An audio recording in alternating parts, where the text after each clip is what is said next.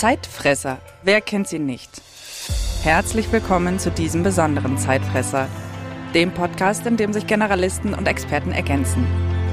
Mein Name ist Nina und ich nehme euch mit in die Welt der aktuellen und zukunftsweisenden Technologien. Ich freue mich sehr, dass wir heute in unserer allerersten Zeitfresser-Folge über ein spannendes Thema sprechen. Was uns in dieser crazy Zeit alle verbindet, ist das Agieren und Funktionieren als Rädchen, um das große Ganze wieder zum Laufen zu bringen. Wie ein Uhrwerk, also ziemlich komplex. Und um Prozesse, Strukturen oder Entscheidungsoptionen bezüglich vielfältiger Anforderungen zu handeln, reden mein Kollege Flo und ich über Systems Thinking. Wie kann ich systemisches Denken als Werkzeug zur Beherrschung von Komplexität nutzen? Hallo Flo, schön, dass du da bist. Hallo Nina, ja, freut mich auch sehr, hier zu sein. Du, erzähl mal, du bist bei uns, ich sag mal, der Vordenker im Bereich System Thinking. Da würde es mich doch mal kurz interessieren, wie es dazu kam. Ja, was war deine Intention, deine Motivation, hier einfach auch loszulaufen? Ja, ich glaube, mal Vordenker ist vielleicht sogar ein bisschen zu viel gesagt. Ich würde mich da eher ein Stück weit als Koordinator sehen äh, von, von diesem Thema bei uns, weil wir mhm. sehr viele Kollegen haben, die sich mehr oder weniger mit den Inhalten immer wieder beschäftigen, die eigentlich auch bei Zielpuls schon sehr viel und schon seit vielen Jahren zu diesen Themen wie beherrsche ich Komplexität? Was ist äh, entscheidend bei äh, einer komplexen Produktentwicklung, wie wir sie zum Beispiel im Automotive-Umfeld vorfinden, die sich damit schon vielfach auseinandergesetzt haben. Und unsere Idee war dann ursprünglich 2017 zu sagen, genau dieses Know-how, was da tagtäglich erarbeitet wird in den ganzen Kundenprojekten das Know-how zu bündeln und zusammenzuführen und eben auch zu sagen, okay, diese guten Ideen, die auf der einen Seite entstehen, lassen die sich transportieren, lassen die sich verallgemeinern, lassen sie sich für zukünftige Projekte und Use Cases zur Verfügung stellen. Das war mal so die Grundidee, eigentlich eben eher so eine Austauschplattform zu schaffen. Mhm. Und irgendwann hat sich das Ganze dann so entwickelt, dass wir gesagt haben, hey, Aufgrund von diesem Austausch identifiziert man aber auch noch ganz gut, wo ist eigentlich noch Bedarf, wo fehlen uns eigentlich Dinge, die es so vielleicht auch noch gar nicht gibt irgendwo auf einem Markt, die den großen Schmerz bedienen. Und das hat dazu geführt, dass wir in der Zwischenzeit auch außerhalb von Kundenprojekten weitertreiben. Das heißt eben auch eigene Methodiken entwickeln, eigene Frameworks entwickeln, um eben auch bewusst die Lücken, die wir identifiziert haben, dann an der Stelle auch zu schließen. Du hattest das schon gerade gesagt, dass viele Kollegen schon da auf äh, unterschiedlichen Ebenen und Bereichen unterwegs sind wo ist denn jetzt der Unterschied zum vielleicht bekannten modellbasierten System Engineering? Was macht denn das System Thinking jetzt besonders oder eben auch anders? Aus unserer Sicht ist der wesentliche Unterschied häufig ja eine Frage, wie wird denn inhaltlich gearbeitet? Also wie modelliere ich zum Beispiel ein Produkt? Beim Thema Systems Thinking denken wir eigentlich inzwischen immer größer, weil wir gemerkt haben, dieses reine, ich implementiere jetzt ein Tool und packe dort meine Produktmodelle rein, das würde ja vielleicht für Systems Engineering schon ausreichen. Wenn ich jetzt aber in einer Organisation möchte, dass meinetwegen 100.000 Entwickler an einem gemeinsamen Modell arbeiten, dann verlangt es noch viel mehr. Das heißt, der Fokus von Systems Thinking ist natürlich zum einen der Kernbereich Systems Engineering, aber für mhm. uns geht es auch noch viel mehr um die zusätzlichen Aspekte, heißt eben Systems Engineering on Scale, sagen wir manchmal dazu. Also was heißt mhm. denn, wenn ich das wirklich in großem Maßstab betreibe, wenn ich sehr viele Leute drauf loslasse? Was heißt das erstmal auch für meine Tools? Wie muss ich die befähigen? Aber was noch viel entscheidender ist, was heißt das auch für meine Organisation? Was heißt das für meine Rollen, die ich in einem Unternehmen benötige? Habe ich überhaupt alle Rollen? Brauche ich zusätzliche Rollen? Und dieser gesamtheitliche Ansatz, den wir immer propagieren, der versteckt sich eigentlich hinter dem Begriff Systems Thinking. Also auch eine gewisse Grundsatzeinstellung, wie ich eigentlich auch an so ein Thema rangehe. Darum gefällt uns eigentlich der Begriff inzwischen sehr gut. Vielleicht ein gewisser Kunstbegriff, den haben wir jetzt so auch mhm. in der öffentlichen Wahrnehmung gefunden, etabliert sich aber auch immer mehr. Wenn ich mir jetzt vorstelle, in Zeiten der Digitalisierung, es wird immer alles schneller, höher, weiter, neue Produkte und wie du schon gesagt hast, die Organisationen müssen sich da äh, vielleicht neu aufstellen. Da kommt bei mir sofort der Gedanke Change. Hängt das unmittelbar für dich mit dem Thema zusammen oder sagst du, nee, das sehen wir schon getrennt noch? Es ist am Ende natürlich immer ein, ein, Change, auch wenn wir ja auch diesen Begriff gar nicht so gerne nutzen, weil unsere Kunden ihn auch nicht so gerne mögen, weil er eigentlich immer ein bisschen hochtrabend klingt. Ich meine, unsere Kunden ändern sich ja de facto schon jeden Tag. Im Endeffekt geht es ja eigentlich darum, ich habe heutzutage ein Produkt, das sich grundsätzlich unterscheidet von dem, wie es früher ausgesehen hat. Mhm. Da ist eigentlich den meisten dann auch klar, ich kann dieses Produkt nicht mehr so entwickeln, wie ich es früher getan habe. Ein heutiges Automobil, das eigentlich rein aus Software besteht, ist halt kein reines Ingenieursprodukt mehr, wie es vielleicht mal vor 20, 30 Jahren war. Das heißt eben auch diese ganzen Ingenieursdisziplinen oder Methodiken, die funktionieren eben nur noch zu einem gewissen Teil und ich muss mhm. mich an der Stelle eben anpassen an die Herausforderungen, die so ein Produkt bietet. Und darum ist es natürlich schon auch ein Change. Aber ich meine, gerade unsere Kunden betreiben ja gerade an der Technologiefront häufig diesen Change ja extrem aktiv und meistens ja auch als Vorreiter. Nur was dabei oft vergessen wird, dass neue Produkte oder neue Teile des Produktes verlangen eben auch immer einen gewissen organisatorischen Change oder eine organisatorische Veränderung, eine prozessuale Veränderung. Allein das Beispiel, einen Elektromotor in einem Fahrzeug zu konzipieren, es gab halt früher klassischerweise eine Diesel- und eine Benzinantriebsentwicklung. Mhm. Äh, da ist irgendwo schon klar, da kann am Ende nie ein Elektrofahrzeug ausputzeln, weil es einfach keine Organisationseinheit gibt. Das heißt, als erstes muss ja auch eine Organisationseinheit geschaffen werden, die sich dann um die Entwicklung eines elektrischen Antriebs kümmert, bevor ich das am Ende als Produkt definieren kann. Also dieser, dieser Change ist eigentlich schon immer allgegenwärtig, zumindest im Bereich der Technologie was wir halt immer propagieren an der Stelle, dass diese, eine Änderung der, der Technologie auch eben immer eine Änderung der Entwicklungsprozesse, Entwicklungsmethodiken und auch Tools am Ende beinhalten muss. Sonst ist eben meistens diese Veränderung selten wirklich erfolgreich und vor allem auch nicht effizient. Das heißt, ähm, du hast schon gesagt, die Herausforderungen für Unternehmen, die neue, ich nenne es jetzt ganz einfach, Produkte implementieren wollen, sind die Technologien, die Anforderungen, Kostendruck sowie die Kultur und die Zusammenarbeit im Unternehmen. Und wo ist jetzt der Vorteil für den Kunden, wenn er sagt, ich möchte das Ganze jetzt genau auf die Art und Weise umsetzen. Ich möchte das jetzt in meinem Unternehmen wirklich für alle Mitarbeiter beherrschbar machen und auch alle befähigen. Was ist der Vorteil? Also ich glaube immer, den, den großen Vorteil, den muss man sehr nah bei den, bei den eigentlichen Entwicklern auch immer suchen. Ich meine, wir haben jetzt schon davon gesprochen, dass diese Methodiken geeignet sind, eben einfach sehr komplexe Produkte effizienter zu entwickeln. Das interessiert häufig natürlich dem eigentlichen Entwickler nicht immer unbedingt, sondern da würde ich den größten Vorteil eigentlich sehen, dass er wieder deutlich näher ans Produkt wandert. Weil heutzutage ist es ja so, dass ein Entwickler da nur irgendwo ein kleines Rädchen ist, der entwickelt einen kleinen Teilbereich. Er verliert aber dadurch eben recht schnell den Überblick über das große Ganze. Wie bettet sich jetzt mein kleines Teilchen in das Gesamtprodukt ein?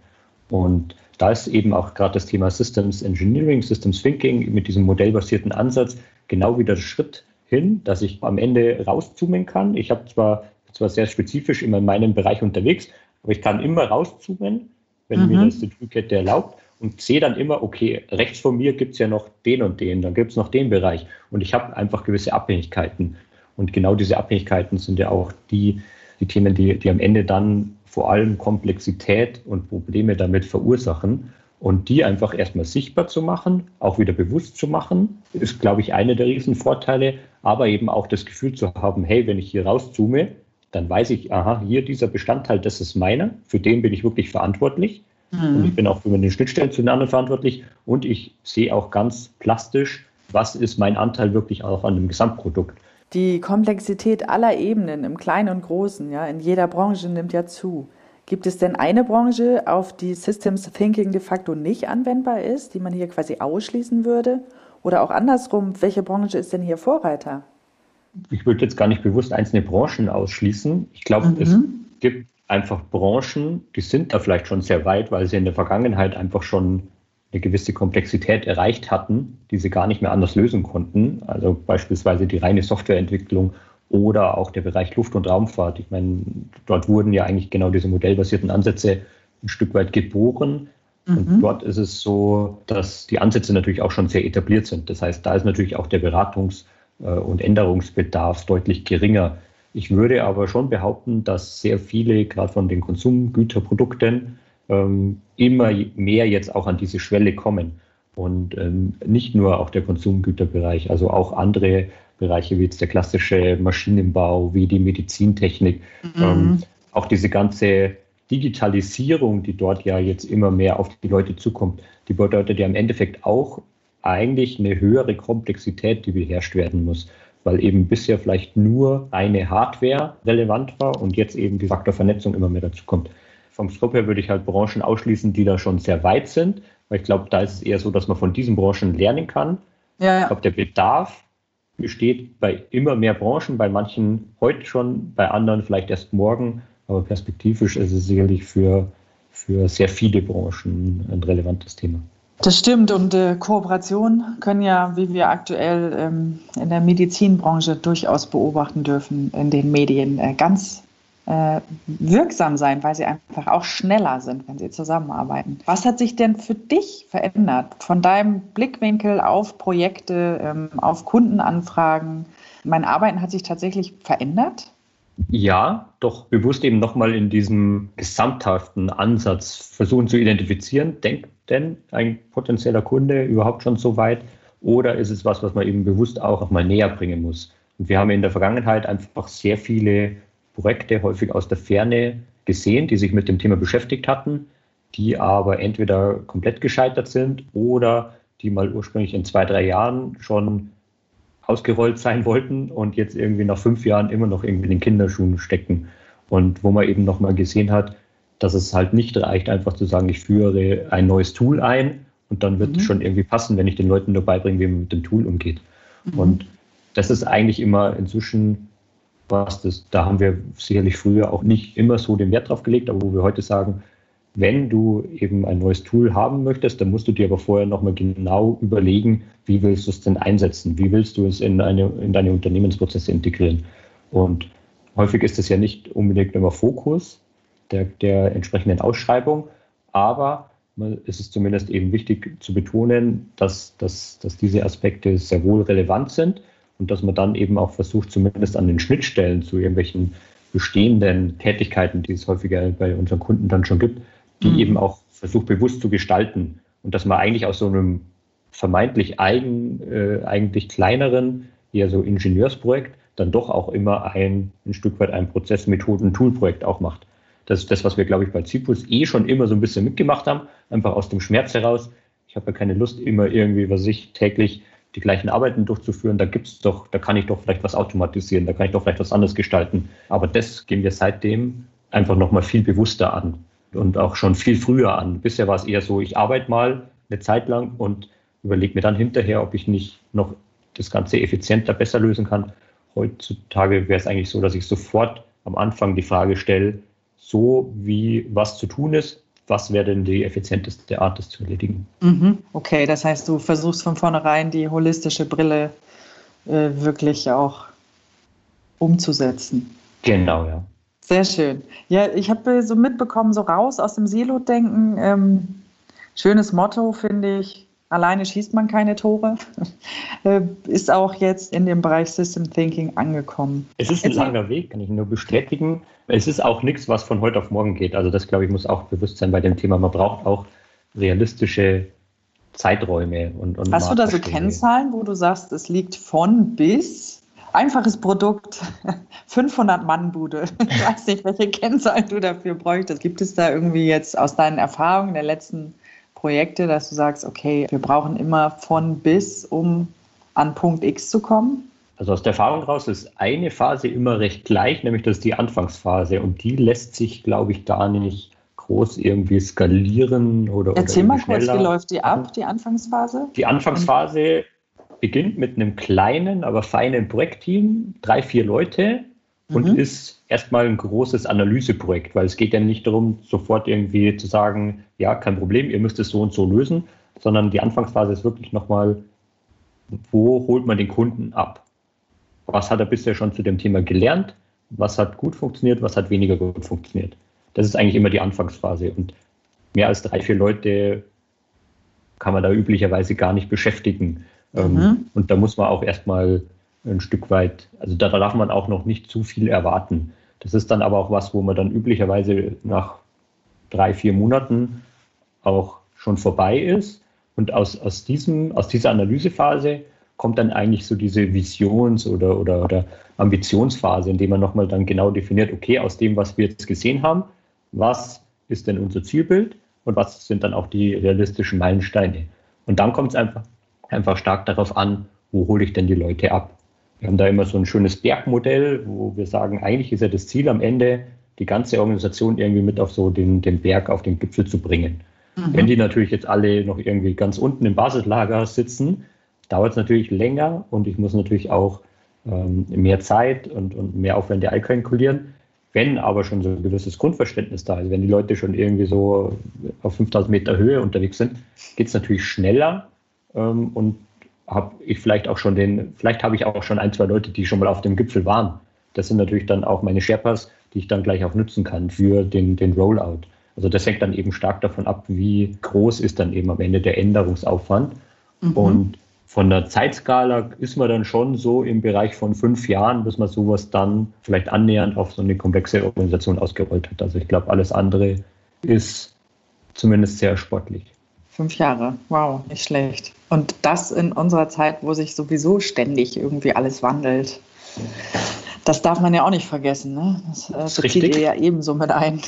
Ja, es ist ja auch für viele, klingt es erstmal zu langsam. Es bedeutet ja nicht, dass ich erst fünf Jahre warten muss, bis ich die ersten Benefits oder die ersten Quick Wins, wie es ja so schön heißt, gehoben habe oder, oder, oder oder davon profitieren kann, sondern das passiert eigentlich sogar recht schnell und das macht ja auch total Sinn, mit so diesen ersten Proof of Concepts, Prototypen, Projekten, mit dem zu starten, wo der Schmerz gerade am größten ist. Da habe ich großes Interesse, mein Know-how mit dem Team einfach einzubringen und das Produkt vorwärts zu bringen.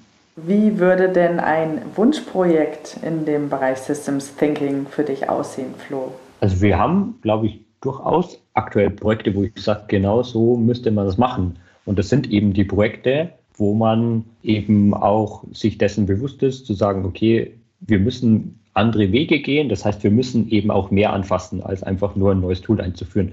Wir müssen inhaltlich erstmal gewisse Dinge erst neu erarbeiten. Aber wenn wir das tun, dann machen wir es eben gleich immer mit dem Gedanken, wie würde man denn heutzutage äh, das Ganze angehen, mhm. wenn ich vielleicht auf der grünen Wiese unterwegs wäre. Also äh, einfach diese Freiheit auch zu haben, zu sagen, okay, wir machen es mal anders als bisher. Und wenn man diese Bereitschaft hat von Kundenseite, und das haben wir durchaus sehr oft, dann merkt man schon, dass da einfach auch dann das Potenzial ein anderes ist. Und dass wir da auch recht schnell schon erste Erfolge auch verzeichnen können, die eben auch dann noch ein Stück weit beweisen, wie es gehen könnte, wie es funktionieren könnte.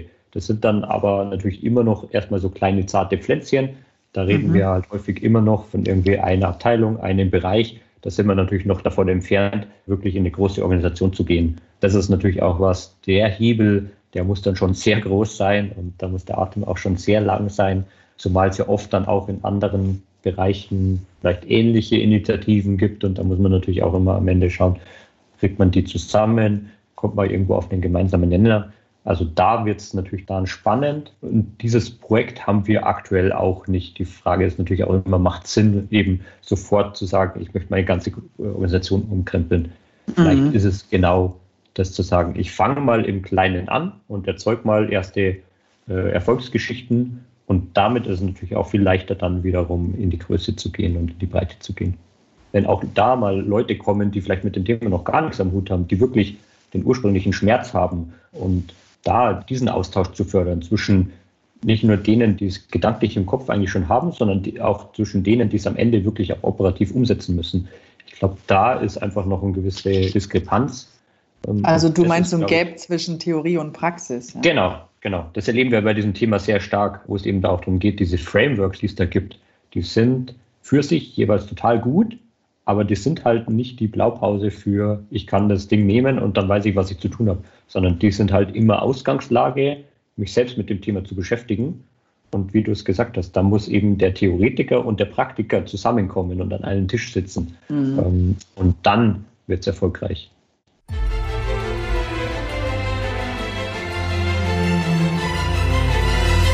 Und wer sich fragt, wer wir sind, Wir kommen von der technologieorientierten Unternehmensberatung Zielpuls und sind als Teil der Accenture-Gruppe mit Fokus auf Digitalisierung, Cloud und Security unterwegs.